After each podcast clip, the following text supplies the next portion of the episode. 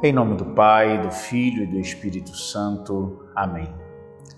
Venha, ó Espírito Santo, vem força de Deus e doçura de Deus. Vem tu que és movimento e quietude ao mesmo tempo. Renova nossa coragem, preenche nossa solidão no mundo, cria em nós a intimidade com Deus. Já não dizemos como o profeta, vem dos quatro ventos, como se ainda não soubéssemos de onde vens. Nós dizemos, Vem Espírito do lado transpassado de Cristo na cruz, vem da boca do ressuscitado.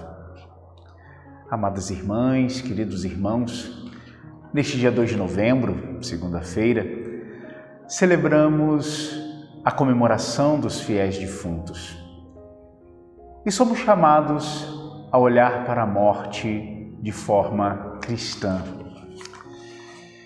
Logicamente, é um dia em que a saudade aperta, é um dia que o nosso coração se ressente da ausência de tantas pessoas que nós amamos. Mas é um dia, sobretudo, em que somos chamados a duas coisas. A primeira e fundamental, professar a nossa fé na ressurreição.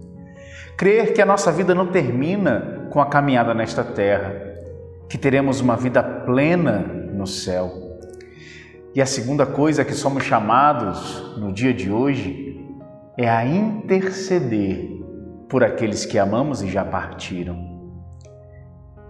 Interceder para que as suas penas possam ser purificadas.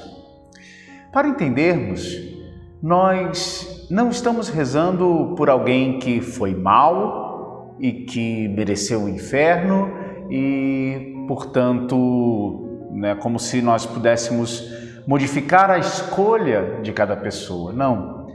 Nós rezamos por aquelas pessoas que foram boas, por aquelas pessoas que levaram a sua vida com honestidade, buscando estar com Deus, mas que não se encontraram plenamente santificadas, purificadas para entrar na presença de Deus.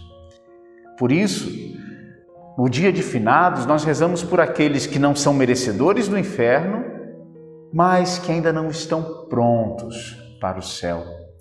Por isso a importância de rezarmos e lucrarmos as indulgências necessárias para que esses nossos irmãos e irmãs possam, enfim, pagar as suas penas e se encontrar na presença de Deus. Por isso, hoje, faça as suas orações, visite um cemitério, se confesse, receba a Eucaristia e ofereça as indulgências plenárias pelas almas dos fiéis defuntos, para que um dia também nós possamos ser alvo dessa obra de caridade. Abençoe-vos Deus Todo-Poderoso, Pai Filho e Espírito Santo.